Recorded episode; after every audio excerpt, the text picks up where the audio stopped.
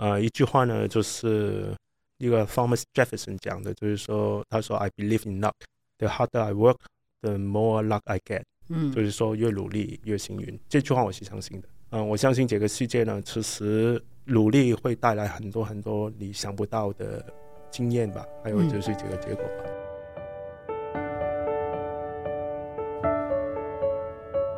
嗯，你了解 CEO 吗？他是精力满满的钢铁人，还是把你盯得满头包的大老板？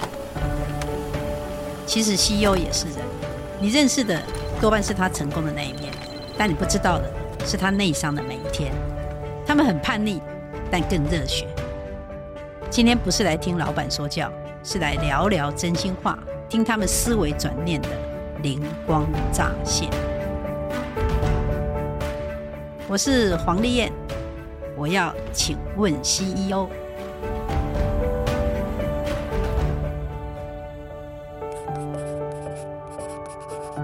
各位听众朋友，大家好。欢迎收听，请问 CEO，我是外商 CEO 内商每一天这本书的作者黄丽燕，也是 Wave 中小企业 CEO 品牌领导学的创办人。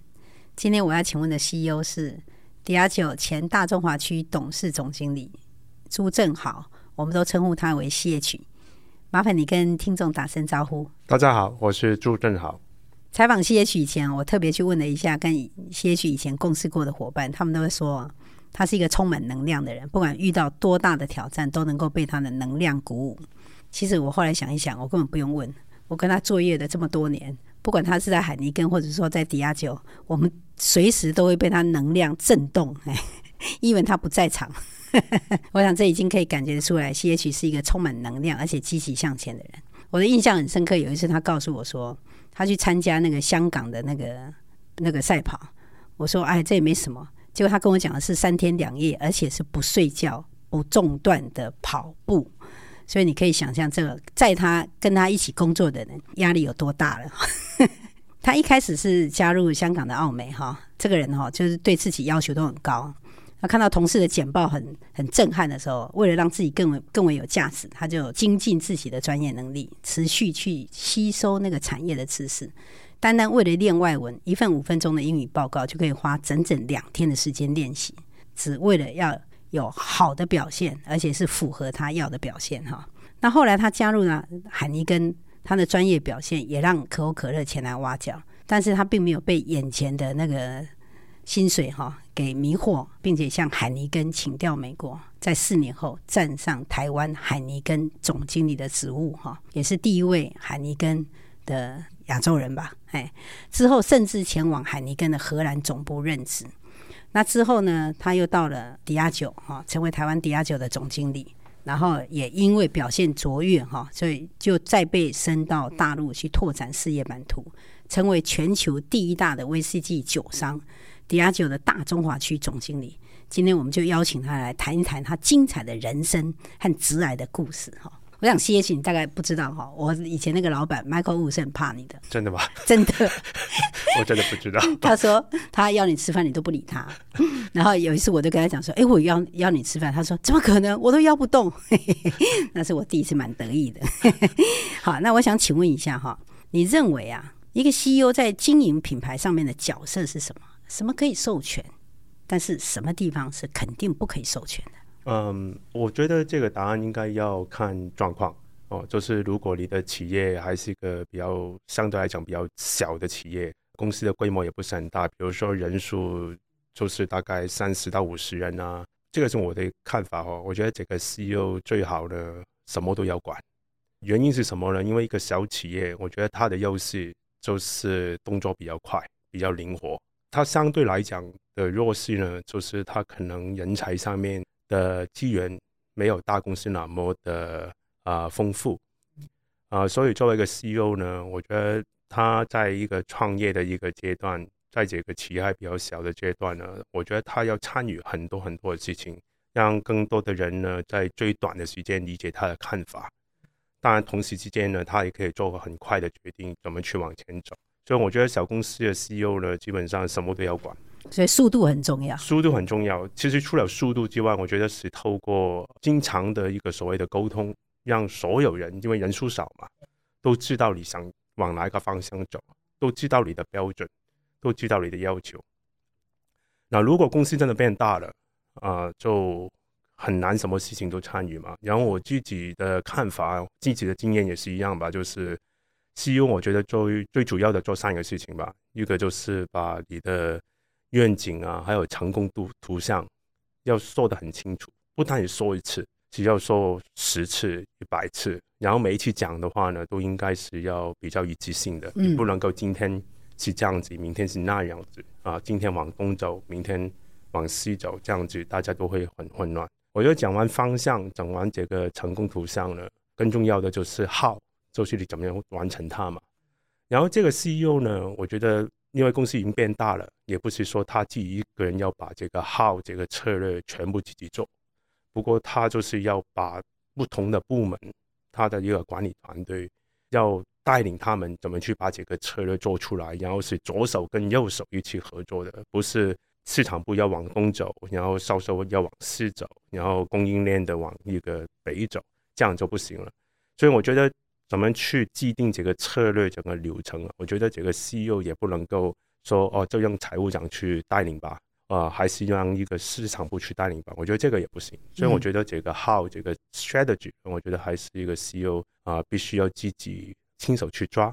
然后到最后呢，就是他就是在执行上面，CEO 一定不可以放手的话，我觉得就是这个标准跟这个要求，还有这个原则，就是你要把一个 how 这个 strategy 怎么落地，还有很多很多的细节的。细节，这个 CEO 不能够什么都管，管不了。嗯。嗯，不过他最看重的几个所谓的一个大的原则啊、标准啊、要求啊，啊，一定要他自己去 approve，一定要自己去参与，理解不同的部门的声音之后呢，sign off 这个所谓的 strategy 跟一个这个标准。你认知的可以授权的地方，可能是这些执行的细节，可是不能授权的地方是 vision 的部分，这是已经很确认。然后更重要的是，你怎么样去协调这些不同部门的合作，然后。用有原则，不能去逾越你的那个标准的地方，去把它彻底执行出来。对对，我觉得是一个标准跟这个原则吧。就在执行上面，因为太多细节了。不过你把这个标准说清楚了，嗯，这个细节就让其他同事帮你去去做。那我觉得很多的 CEO 哈，都会常常在讲公司的愿景啊，我天天都在讲，大家都知道。可是通常我们再去问的时候，大家讲出来的东西好像方向都不太一样，或者甚至大家着重的重点也不一样。那请问一下，你是怎么样去不断的去校准这些部门主管，能够跟让你知或者公司的同仁能够清楚的知道你的愿景跟那个成功的图像？我觉得第一个很正常的就是不要以为讲一次大家都清楚，讲十次呢，我的经验也不是很清楚的。不过，如果你讲一百次，是否就一定很清楚了？可能更清楚了。不过呢，没有感觉。其实我觉得很多时候 CEO 的古老就是自己很有感觉，自己很有 vision，很有 commitment。不过下面的人呢，就啊、呃、没有这个感觉吧？大家都哦听懂了，知道了。不过跟我有什么关系？我觉得这个跟我什么有关系？这个事情我觉得可能是比较关键吧。所以。如果要把一个愿景、一个成功图像让大家有一个感觉的话，我觉得最好不单只是讲数字啊，不单只是讲一个比较抽象的概念。我觉得更重要的就把这个成功图像变为你的团队的成功图像，对他们来讲有什么好处？我在这里我比较开心的可以跟你分享一个例子吧，就是在我第一次做总经理的时候，在海利根工作的时候呢，我觉得蛮幸运的，我的团队很好。当时呢，我当然就是跟他们讲啊、我们每年都要双位数成长，然后希望呢到某一个年啊，我们就做到什么的业绩。不过其实一开始的时候，大家哦，又就是数字嘛。不过到最后呢，我自己想一想，怎么去让大家有一个感觉哦，就是他们知道完成这个目标是一个什么的概念，然后对他们来讲有什么好处。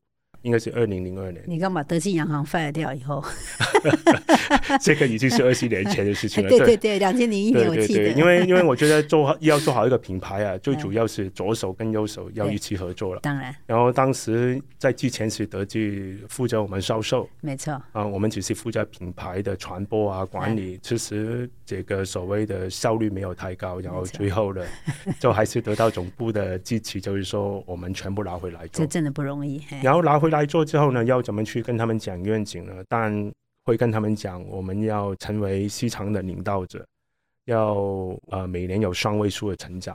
不过讲完这些呢，大家有没有感觉呢？我是感觉到大家明白这些都是压力，不是动力。所以就想一想呢，我就跟他们讲这样子吧。我们每一年把我们海宁跟卖出的量，如果以小瓶来算，小瓶呢，它的底部的圆周啊，就是一个直径啊，不是圆周，直径呢大概就是五点五毫呃 cm 公分呐、啊，公分五点五公分，五点五公分。如果哪一年我们卖多少，全部变为小瓶，然后把它连起来啊，如果哪一年我们的这个长度。能够让我们去哪里旅游，我们就去哪里旅游。前提是达到业绩，前前提达到业绩，前提达到业绩。然后我第一年我们好像只能够去垦丁吧，然后之后过了两年呢，大家就能够去北海道。哇！然后之后呢，就跟大家大家都更有信心了，就设计个目标，就觉得哎，这样子的话呢，应该是在可以在大概二零一二年吧，大家就应该可以去荷兰了。所以那个时候呢，大家都经常拿来讲。都很鼓舞的，就觉得说，哎，这个事情是可以实现的。因为尤其是第一年从垦丁，然后第二年到一个北海道嘛，大大家已经是有一定的一个信心，所以大家就每年都讲，哎，今年要去哪里啊？然后设计目标的时候，大家都啊、呃、很很清楚了，很兴奋的。然后我的理解是，二零幺幺年的时候，二零一一年的时候呢，就是海尼根的团队的结果真的是能够去荷兰。所以我觉得最主要的是要把这个这个愿景吧，啊、呃，要要要。要表达出来的时候，除了这些数据要精准的话，怎么去变为是大家一次能够很兴奋的，跟他们有相关，对对对，然后让他们的心也能够跟着震动哈。对对对对。所以你认为品牌啊，因为因为你也是从做行销啊，然后从广告公司这边开始哈，你认为品牌跟生意的关联或者是什么？很多人都认为说，哎，我资源不足啦，或者说我现在没有钱，或者说我先把生意顾好再说，然后建立品牌之后再谈。你认为品牌跟生意是可以这样分开来谈的吗？应该这样说吧，品牌跟生意的关系呢，就是品牌就是帮助你做生意的最重要的工具。哦，这个跟 Forbes 在讲说，这个二十一世纪哦，这个所有的企业能够造成最大的终极差异就是品牌不谋而合。对，对，你知道为什么吗？嗯，我自己是这样看，这个也不是我自己看，其实是我在李亚九工作的时候呢，他们的。全球的 chairman 告诉我一个事情，他说到最后能够判定一家公司的能力呢，只有两个事情，一个就是品牌力，还有一家公司的文化。因为这两个事情呢，都需要时间积累才能够把完成的任务，啊不是说你今天弄一弄品牌，明天就有一个结果；也不是今天你弄一弄你的公司文化，明天就有这个结果。如果你要持续保持一个优势的话呢，就是你需要建立一个所谓的一个防火墙，是别人很难攻进来的。其实谢旭讲的很对哈，尤其他们 Global CEO 在谈品牌力跟文化，那其实没有文化，大概也没有文化或价值观，大概也不能称之为品牌。嗯，嗯，这也是台台积电的那个董事长张忠谋一直在讲的，他们公司会跟别人有有什么样大的不同？一开始就是企业文化。啊、嗯，我想这是非常非常重要的一个防火墙哈。所以就你个人来看啊，你这么多年，尤其是这么成功的去建立海尼根跟 Johnnie Walker 哈、迪亚酒很多的品牌，你认为在经营品牌上面啊，最不能犯的错误会是什么？我相信最重要啊，如果真的是最重要的话，我我相信就是品牌的定位。然后我在这里多说几句哈。什么叫品牌定位呢？定位呢，其实是存在消费者的脑中。啊，不是存在货架上面的。那我可不可以呃，那个用我最近在谈的一个东西，说产品它需要定位哈，因为它必须要跟竞争者去做一些区别。但品牌需要定义哈，所以就是那个谢奇一直在讲的哈，你怎么样去做一些在人家消费者里面脑中里面他的想象？对对对，所以呢，当我们定位为什么那么重要？如果因为你的定位不清不楚，我虽然一开始清楚，之后左摇右摆的话呢，你在消费者脑中就什么都不是。然后你什么都不是，消费者为什么要付钱给你，要买单，要持续帮你买单？所以我觉得这个是很关键的。所以如果要定位清楚呢，我相信两个事情吧，真的要想清楚，就是说谁真正是你的消费者，嗯，谁真正的是你觉得他们是最重要的，嗯啊，最不好的就是什么都要。对对对，我我觉得其实只要是人哈，可以喝酒的都可以。我我觉得这个这个怎么去锁定这个消费者，怎么去理解消费者很关键。然后第二当然就是你竞争对手啊，有很多时候我们自己做很多事情啊，包括自己问自己也是一样，就是说谁是我的竞争对手？如果我不能够很清楚讲出来的话呢，其实就很糟糕了，就代表你自己定位不是很清楚。所以我知道谁是你的消费者啊。你的对象是谁？谁是你的竞争对手？然后再对最后一个问题的时候，你就是好像刚才你讲的，你怎么区别跟你的竞争手对手区别啊？让你的消费者买单。我觉得如果能够回答这三个问题，我觉得就差不多了。然后如果你清楚之后呢，就要坚持了，就不能够左左摇右摆。因为现在当然每每一个行每一行业都是压力很大的，有很多时候就是为了成长啊，就要这个价格也会乱，一乱了这个定位就不清楚。啊，还是呢，就是你看到竞品在做什么，然后我们又去去模仿。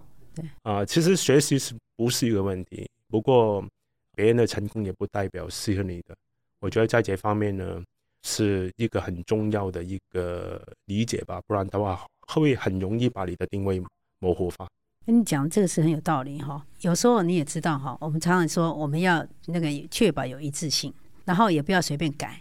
可是我发现哦，多半有时候行销人员一改，或者老板一换，他们就开始去左右摇摆。嗯，那你如果你的下面的人哈，行销的主管换了，那对你而言，他们会不会想要做一些更改？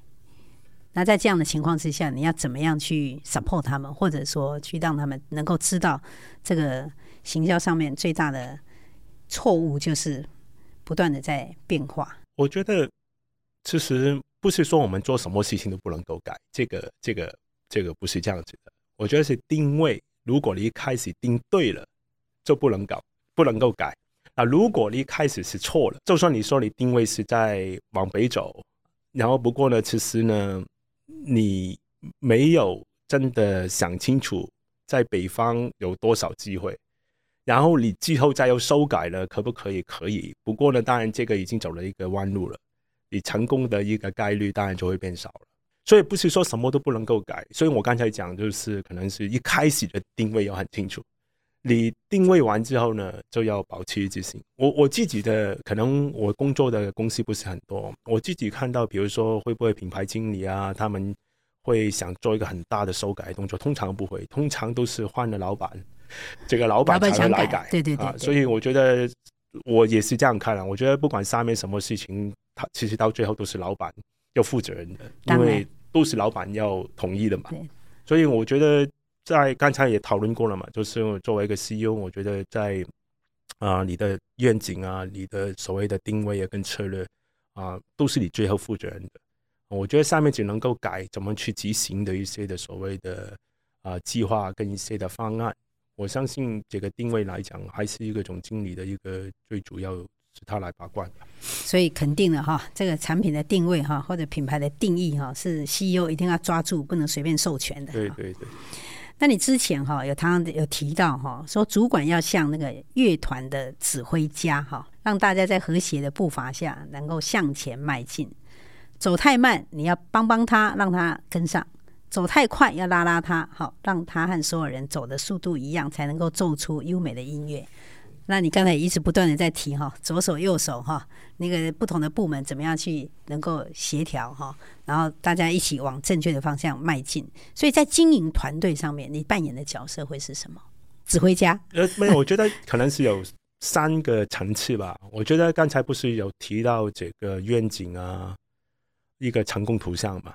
我觉得如果你要讲一个愿景跟成功图像的时候，你应该是一个画家，你就要把这个。成功的图像画出来，让大家有共鸣，所以这个是一个角色。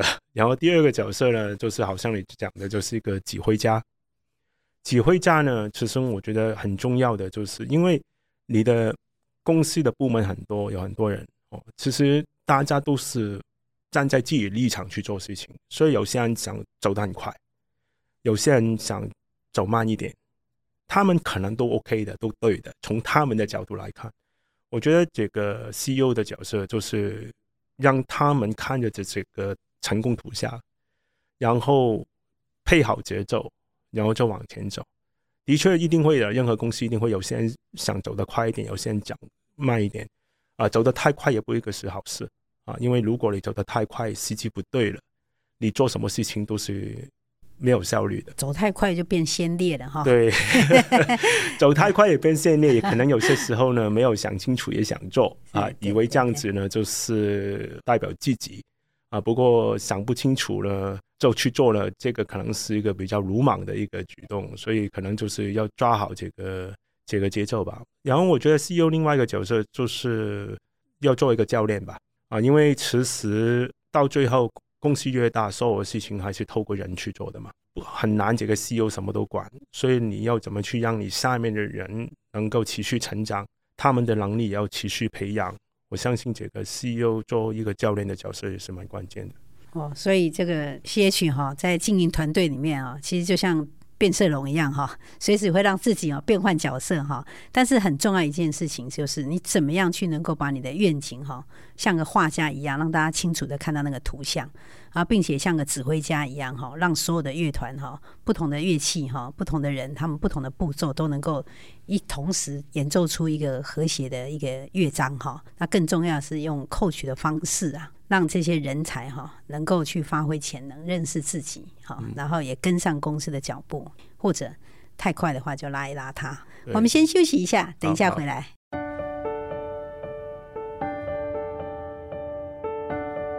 Hello，在广告界闯荡四十年，我遇过有各式各样的人问我品牌的问题：新创要不要做品牌啊？我们产品这么好，为什么价格拉不上来？我资源不够，可以建立品牌吗？其实品牌不是花费，而是企业最大的资产。所以要如何让品牌力成为你最好的议价能力呢？大家好，我是黄丽燕，我将在天下学习推出一门品牌课，深度的剖析品牌思维与实践，敬请大家跟我一样期待哦。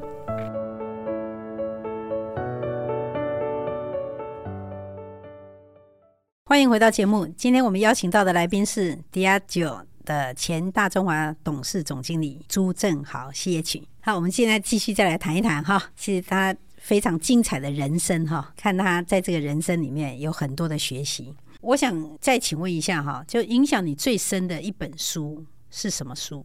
哦，如果影响最深的一本书，就肯定是。大概是在我二十五六岁的时候，我看了一个 Stephen Covey 的啊《The Seven Habits of Highly Effective People》，在台湾应该是说与成功有约这本书。这本书是这样子的：当时我应该呃离开了第一家公司啊，我请了一个月的假，背背包去一个欧洲旅游啊，自己一个人去欧洲旅游。然后我在机场呢买了这本书，然后在飞机上面就翻，然后里面呢应该是第一章。都有一个一个场景让我很震撼，他就是说，想一想你今天去参加一个丧礼吧，然后在丧礼里面你看到很多你的亲戚朋友啊、同事啊，然后他们都在送，就是睡在这个棺木里面的人最后一层嘛，然后你一看原来就是你自己，然后呢之后呢就是说这些人就开始讲话了，怎么去说这个人，然后其实这本书就是说你想想，如果今天。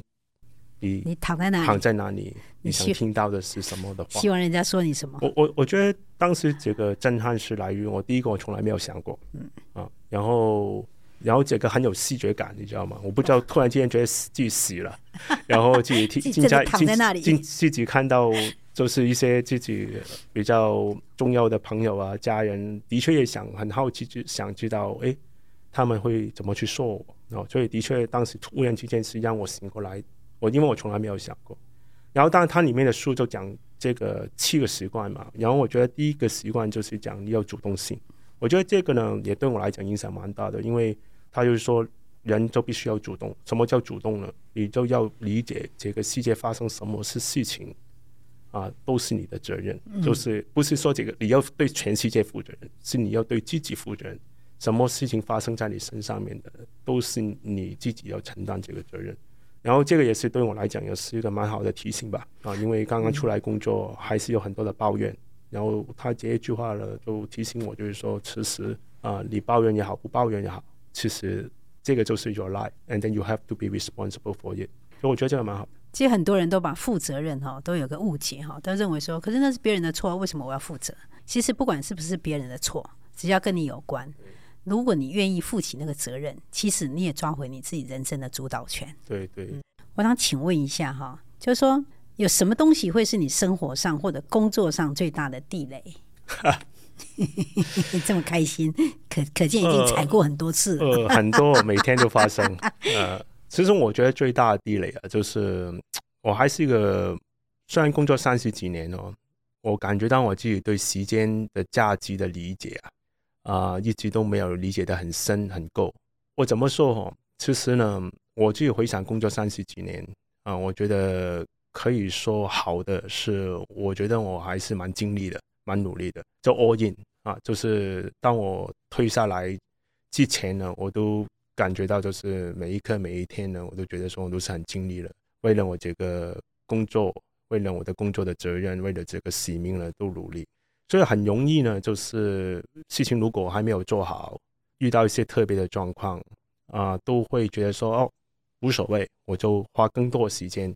这个讲起来好像是对的，好像是代表了我对工作的热情啊、负责任的感觉。不过其实呢，我觉得是不够聪明的啊。怎么说不够聪明呢？因为其实这个可能不是一个最好的一个方法。其实遇到特别的状况，遇到一些的挑战，遇到一些困难呢，其实应该要去想一想，就是有没有更好的方法，不需要用你更多的时间。然后还有就是，就是说，如果你生活当当中，把所有的时间放在工作上面了，我觉得其实有一个很大的问题的。其实我们都需要成长，不过你怎么样去成长呢？如果你没有时间去学习新的事情，没有时间去开拓你的眼界，没有时间去发掘新的所谓的体会，我经经历一些新的一个所谓的体验的时候，你怎么去成长？所以如果今天，啊，我会从头来过啊！在跟比如说在年轻二十岁的时候的我自己讲话的话呢，我会跟他讲，就是说努力非常好，全情投入非常好，不过绝对不要把你所有的时间放在工作上。工作上，你起码要把你可清醒的时间的二十个 percent 留在了学习一些新的事情，去体验一些新的体验。然后当然也要去花时间呢，去跟你最好的朋友啊，你的家人一起啊，不然的话，你所有的工作上面的成绩成就，其实的意义不是很大。所以你的意思是说，二十 percent 是不但要花时间成长，而且还包括了是跟你的家人的相处的时间吗？我觉得是，我的意思是说，是 这也太少了吧？我觉得不是，不是，我觉得其实 quality 是很重要的。哦，OK，OK，OK。其实你不需要，你比如说你陪你老婆吃饭。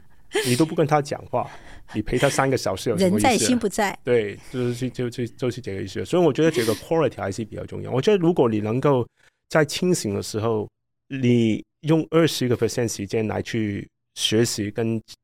朋友在一起啊，我觉得已经很很很好了。谢谢真的很可爱啊！其实他真的百分之百，应该说百分之一百五十，只要是他眼睛睁开的的时间，全部都是在工作上吧。对，这个这个就是地雷吧？我觉得这个是一个地雷。是哈、哦嗯，对，嗯、对呀、啊，大家都觉得那个，如果大家都在想的是说怎么样做更多。其实这个呢，我觉得这个，我刚才为什么是说八十二十个 percent 的时间？我觉得其实也是八十二十的理论吧。啊，我觉得你如果用你二十个 percent 的时间学一些新的事情，去做一些最重要的事情，跟最重要的人一起，我觉得其实已经蛮好。对啊，所以其实我想很重要的一件事情，如果啦对你而言，你现在这一年来哈，因为我想你也是这一年有一点比较不一样的改变哈，你这一年你最感恩的是什么？我我先讲一讲这一年的改变吧，因为可能。可能有些人不知道，对对对，因为我也不方便讲，所以很谢谢他愿意去跟大家分享。我二零二三年的二月底的时候呢，我就退下来啊，我就离开了公司啊。最主要的原因呢，当时呢就是身体呢出现了一些状况啊，就是医生告诉我说我得到一个中期的癌症，所以自己回去想一想呢，就是觉得真的可能是老天爷告诉我说我要停下来。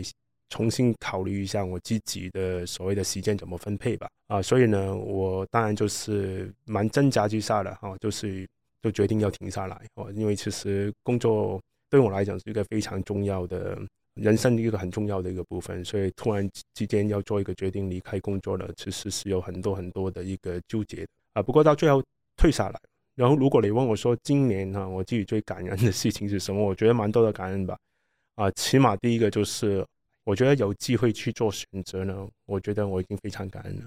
然后第二呢，当然就是在这一年里面过了一个很完全不一样的生活啊，突然之间啊，就是不再是什么公司的一个总经理啊、CEO 啦，在这个过程里面，当然有很多的不适应。不过其实呢，我在这个过程里面也体会到，突然之间觉得自己没有自己的身份不同，其实我的想法。也必须要不同，我的习惯也不需要不同，所以我想讲的今年的让我很感恩的一个事情，就是说，我觉得呃，因为不是今年的，应该是二零二三年，就是我有这个机会停下来，有机会有时间重新思考自己的所谓的角色，还有自己的一个啊将来的一个 priority，我觉得这个是蛮好的。所以你愿意跟大家分享一下，你重新思考未来的角色会是什么？哦。还没有想好 没有我我我觉得其实这方面反过来讲有个体会哦，我觉得我学习到的就是不要对自己标签化。其实我觉得过去可能就是认为自己是一个公司的总经理啊，我的生活我所有的事情都是要完成这个总经理的一个使命跟责任。然后这个也有好处，就是你很清楚；不过也有不好处，就是你排除了其他的可能性。所以，如果你问我说我现在有没有想得很清楚，说将来我的身份是什么？坦白讲，还没有想清楚。我觉得反过来讲，就是要想一想，就是说我真的是需要给自己一个很明确的标签吗？那我觉得你已经想清楚了，因为你做了一个很重要的决策，就是放下标签。哎，这是一个很重要的选择。到目前为止是。再回过头来，就是说你在过去做了那么多年的事，哈。你那一段时间最常问自己的问题是什么？那时候你的全心全力就是工作、你的事业、你的同仁哈，你要背负的责任哈，在这么多的这种情境之下，你应该会碰到很多让你自己喘不过气，或者有压力，或者你自己蛮开心的，或者你觉得自己看待自己觉得有做到自己某一个程度的期待。在那段时间里面，有没有任何一个问题是你常常在问自己呢？或者你半夜起来的时候，可能会问一下自己？我觉得第一个，我从来没有好像你这样子想这个问题。不过你现在去问呢，我去回想的话呢，我觉得很多时候我都会问自己，就是 Why I am doing what I am doing，就是为什么我在做我现在做的事情？OK 啊，这个 Why 就是为什么？啊、呃，其实可能是在很多的场合、很多的时间都会问的。比如说，我看到一个同事，我对他批评也好、辅导也好，有些时候这个气氛不是很好的。你明白我在讲什么吗？我 当然知道啊，我看我老板脸色就知道了。然后，然后当然就是你，你问自己说，为什么你要让这个同事今天回去那么难过？嗯，因为你对他做做出了一些批评、批判，你为什么？啊，如果我很清楚知道为什么的话，我是没有问题让别人难过的。对对对，你你明明是想要他好嘛，对对。那为什么让他得到的结果是让他难过？可是最后结果可能也不会太好。对对，没有。不过我觉得其实有些时候都是一个过程了。我觉得其实当然也不是说每天都让同事回去难过，而是 有些时候难过，有些时候开心。当然有些时候也会问自己啊，为什么我要称赞这个同事？他真的那么好吗？其实也是要问为啊，为什么是这个不是那一个？所以我觉得，经常如果你问我说我有没有一些的问题，经常问自己的就是一个 why。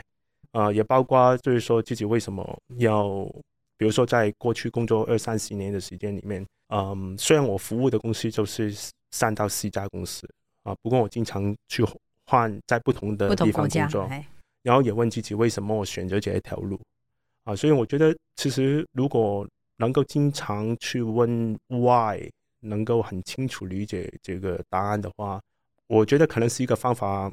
让自己在工作上面找到动力，持续往前走吧。所以你最常问自己的问题还是跟工作相关？我应该坦白说，因为在清醒的时候，大部分的时间都在，都在工作所以呢，可能我大部分问的问题呢，也是跟工作有关系的。OK，那我换一个角度来问好了。这一年你退下来以后，你最常问自己的问题是什么？今年因为退下来了。就反过来讲，我最多问的问题就是说，将来的日子我可以怎么样去变得更好？嗯，然后怎么去变得更好？哦，我自己有几个 KPI。Oh my god！呃，一一个呢是，我觉得其实人应该是越老越有机会的，然后觉得自己机会是很不足的，所以希望自己更有机会，所以怎么去变得更有机会嘛？然后第二呢，就是怎么去变得更勇敢。